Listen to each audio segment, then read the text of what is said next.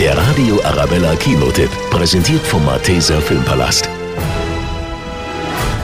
Der Kleinkriminelle Dennis ist ziemlich abgebrannt und bricht deswegen in eine abgelegene Villa ein.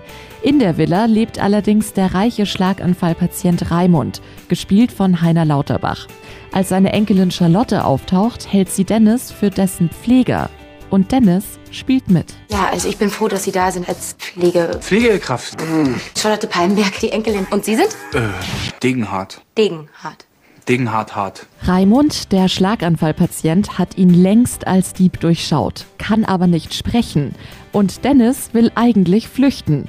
Ein Schneesturm zwingt ihn allerdings, im Haus zu bleiben. Wir sind eingeschneit. Scheiße. Ihr müsst mich hier rausholen, verdammt. Der neue Kinofilm Kalte Füße ist ähnlich aufgebaut wie die Filmreihe von Fuck You Goethe und mindestens genauso lustig. Also unbedingt anschauen. Der Radio Arabella Kinotipp, präsentiert von Hofbräu München, jetzt auch im Malteser Filmpalast.